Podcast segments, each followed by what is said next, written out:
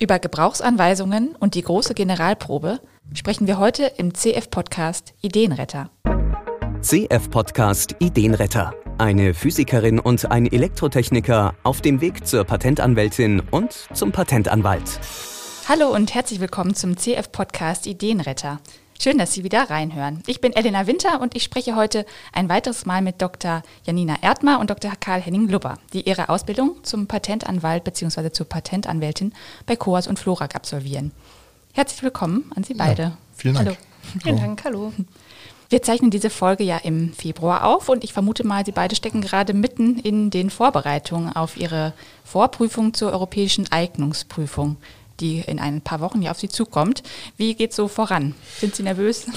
Ja, allmählich schon so ein bisschen. Also ich glaube jetzt so der letzte Monat, da fangen wir jetzt schon aktiv an, die also einen Fragenkatalog durchzuarbeiten von solchen beispielhaften Fragen, die vielleicht in ähnlicher Form auftreten könnten. Genau, das äh, nimmt jetzt schon größere Zeitstücke allmählich ein, ja, auf jeden mhm. Fall. Das ist ja eine Multiple-Choice-Prüfung, ne? Genau. Genau. Ja. Die wird auch online stattfinden, also genau. genauso wie die Hauptprüfung. Wir machen jetzt die Vorprüfung, mhm. was allerdings ganz dankbar ist, weil wir sonst nach München hätten reisen müssen. Also es ist ganz angenehm, dass wir die hier vor Ort schreiben können. Ah, ja. ja, die Nervosität steigt so ein bisschen.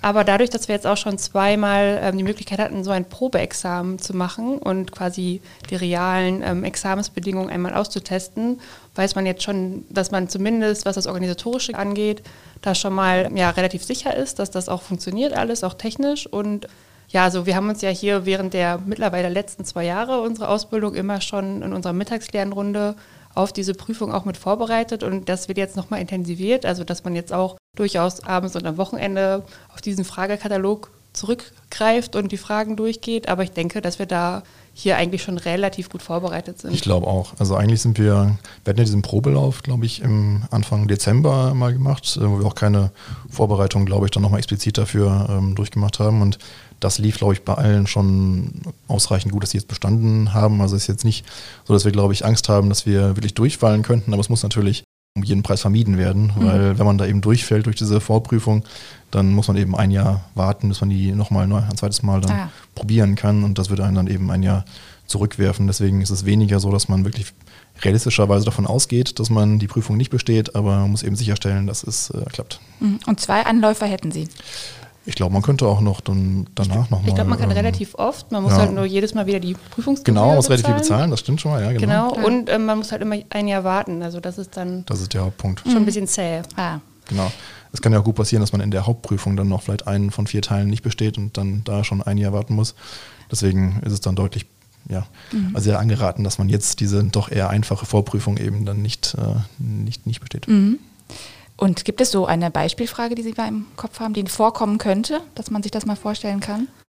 Also es gibt immer verschiedene äh, Teile auch in der Vorprüfung und die mhm. ersten beiden, glaube ich, sind Rechtsfragen. Genau. Mhm. Zum äh, europäischen Patentübereinkommen und auch zum internationalen, also zum PCT. Und da geht es dann um Fragen wie Patentanmeldung 1 wurde dann und dann in dem und dem Land eingereicht. Bis zu welchem Datum kann eine Priorität beansprucht werden und was sind da die Voraussetzungen und dann eben, wie, wie Sie schon gesagt haben, Multiple-Choice-Fragen, also zum Beispiel.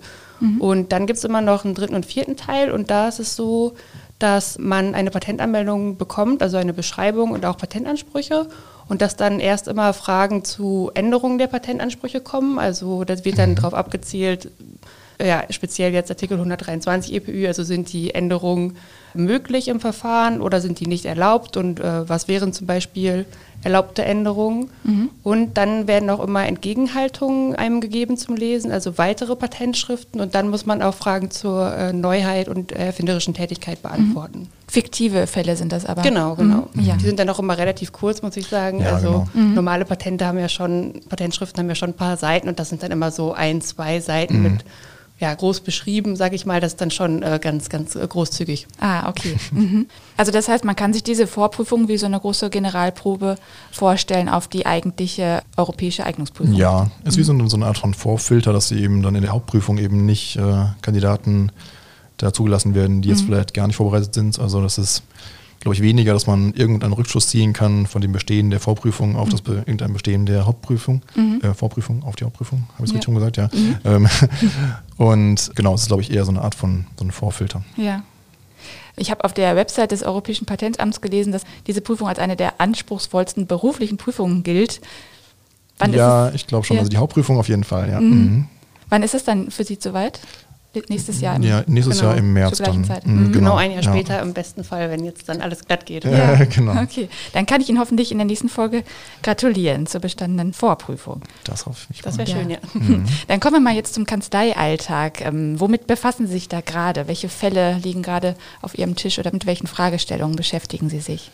Es ist so ein bisschen wie in den ersten beiden Jahren auch. Also es hat natürlich so eine gewisse Routine eingestellt, dass man eben seine Bescheide äh, beantwortet natürlich und ab und zu mal Anmeldungen schreibt. Bei mir gibt es eben noch dieses Verletzungsverfahren, was wir, glaube ich, ab und zu mal als zum Thema hatten. Mhm. Das, ähm, da kam jetzt auch mittlerweile ja, die Rückmeldung quasi von der Gegenseite. Wir hatten ja eine, eine Klage eingereicht und dann kam eben die, die Verteidigung eben von der, von der Gegenseite. Mhm. Und da haben wir jetzt in den letzten, ja, im letzten Monat, glaube ich, dann unsere Replik vorbereitet, also quasi unsere Antwort auf die Verteidigung der Gegenseite. Und ja, das ist schon nochmal was anderes, weil in so einem, sag ich mal, zweiseitigen Verfahren, wo eben dann nicht nur man selbst als Anmelder vielleicht ein Patent einreicht im Amt, sondern ähm, eine gegnerische Partei hat, die sich eben auch wehrt, dann merkt man schon, dass äh, quasi beide Seiten natürlich mit maximaler Kraft versuchen, den Fall in eine Richtung zu ziehen. Mhm. Und ich glaube, wenn man jetzt wahrscheinlich Ihnen eine von beiden Seiten vorlegen würde, also eine, eine Klageschrift oder auch dann halt die Verteidigung, würden Sie wahrscheinlich in beiden Seiten sagen, ja, die haben, die haben recht, mhm. die werden so auf jeden Fall vor Gericht äh, Erfolg Argumente. haben. Mhm. Genau, und da muss man sich dann eben ja eben davor so ein bisschen fein und da dem entgegentreten und versuchen, da klar seine eigene Stellung eben äh, zu verteidigen. Und äh, das ist auf jeden Fall nochmal ein bisschen ja, anstrengender und äh, irgendwie fordernder, finde ich.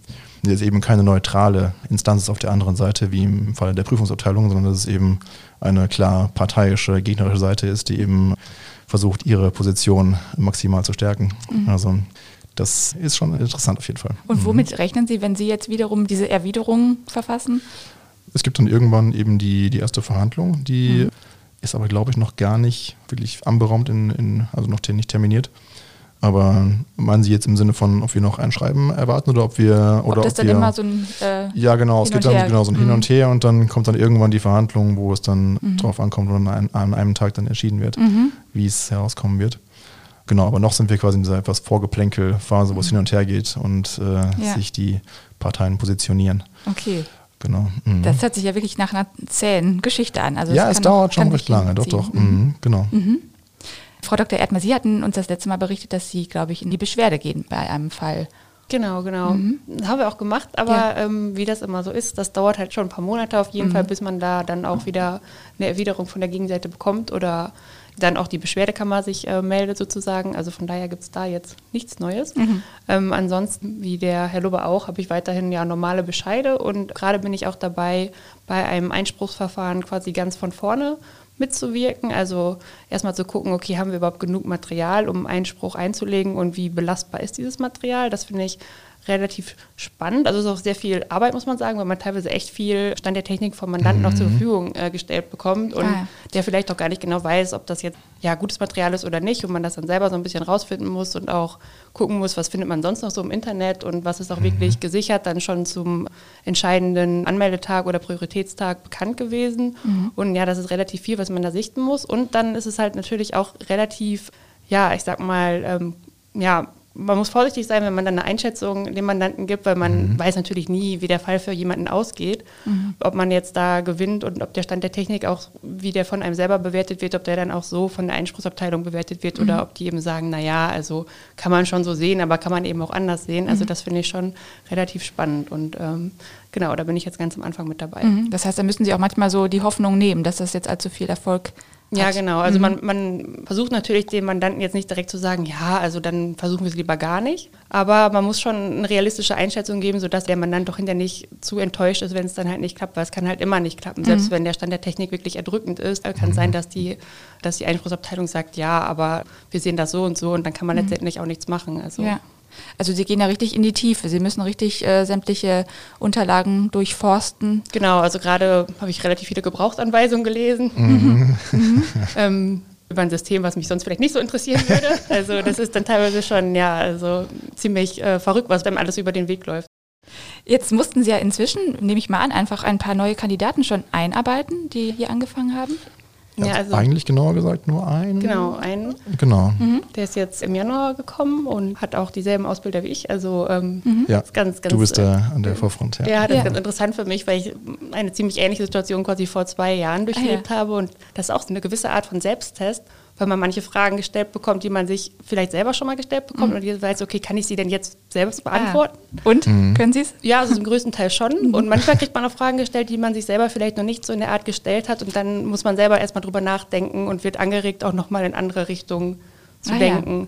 Also was Verfahren zum Beispiel angeht, warum die jetzt so sind und nicht so und was der Unterschied zwischen verschiedenen Verfahren ist. Also das ist ja schon ganz interessant.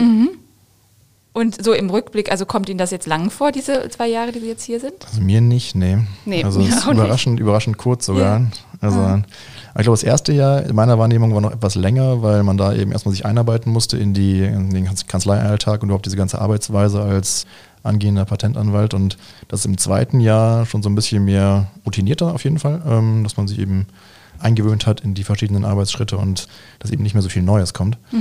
Im zweiten Jahr gibt es zwar zumindest die Hagen-Prüfung, die vielleicht noch so ein größerer Meilenstein war, aber das erste Jahr habe ich jetzt schon ein bisschen ereignisreicher oder zumindest von mehr Neuem gespickt wahrgenommen als das zweite. Also das ging jetzt schon echt schnell, das zweite. fand ich. Hm, Ja, es geht mir, geht mir ähnlich. Also besonders Mhm. die ersten sechs Monate vom ersten Jahr fand ich ja so länger im Vergleich Ja. zum, zum Rest der Zeit, Genau, weil man da mhm. einfach so viele neue Eindrücke hatte Ja. und dann auch Richtig. es viele erste Male gab. Also das Genau. erste Mal Kandidaten AG, das erste Mhm. Mal dann in Hagen vor Ort Genau, Seminare genau, ja. und das erste Mal Einsendeaufgaben und so weiter. Mhm. Und jetzt geht das Ganze schon dem Ende zu, also zumindest was Hagen angeht, sind wir jetzt im Mai dann die zweite Klausur und jetzt Ja. die letzten Einsendeaufgaben. Und ich finde jetzt zum dritten und letzten Jahr wird man sich dann auch so bewusst, okay, was sind so Sachen, die ich vielleicht jetzt auch noch in der Ausbildung machen möchte, um sie halt ja, gemacht zu haben, Mhm. bevor ich ins Amtsjahr gehe. Also Ah, ja. zum Beispiel Marken bin ich jetzt noch nicht so mit in Berührung gekommen. Das würde ich dieses Jahr gerne noch machen. Und jetzt wird einem schon bewusst, dass die Zeit, also dass man sich jetzt schon, sage ich mal, ein bisschen gucken muss, wie man sich das einteilt, damit man das auch noch macht. Also dass es jetzt nicht mehr so ewig ist. Und ja, Ja, das ist ja verrückt, dass die vorgeschriebene Ausbildungszeit 26 Monate beträgt und da sind wir fast schon erreicht. Also Frau Ja. Erdmann, glaube ich, würde jetzt noch zwei Wochen äh, in der Kanzlei bleiben Ah, und dann wäre sie quasi fertig.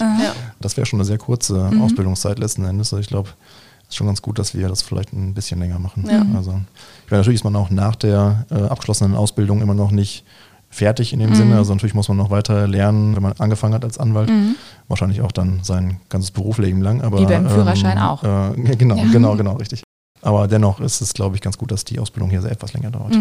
Ja, und äh, auch im Hinblick auf die EQE, also auf die europäische Eignungsprüfung, die kann man ja erst nach drei Jahren ablegen. Ich finde das eigentlich ganz gut, dass man das dann quasi nach der Kanzleiausbildungszeit dann auch wirklich abschließen kann und das Ja. dann nicht noch ans Amtsjahr hinten dranhängen muss. Weil ich Genau, glaube, ja. also jetzt vom Gefühl, da bin ich dann ganz gut drin, wenn ich jetzt die Vorprüfung mache und dann halt weiter mit unseren Lernrunden Mhm. Ja. und so weiter. Und wenn ich dann nochmal irgendwie ein Jahr unterbrechen würde und was ganz anderes erstmal, Mhm. das wäre, glaube ich, schwieriger so vom Gefühl. Ja. Ja, ich glaube auch dann neben dem, also als angehender Patentanwalt dann noch nebenher zu lernen zu müssen, ist schon auch nochmal eine ziemlich Doppelbelastung. Also ja. das äh, möchte man, glaube ich, eher nicht. Ja. Deswegen muss ja auch die Vorprüfung jetzt bestanden werden, damit man das Jahr nicht verliert.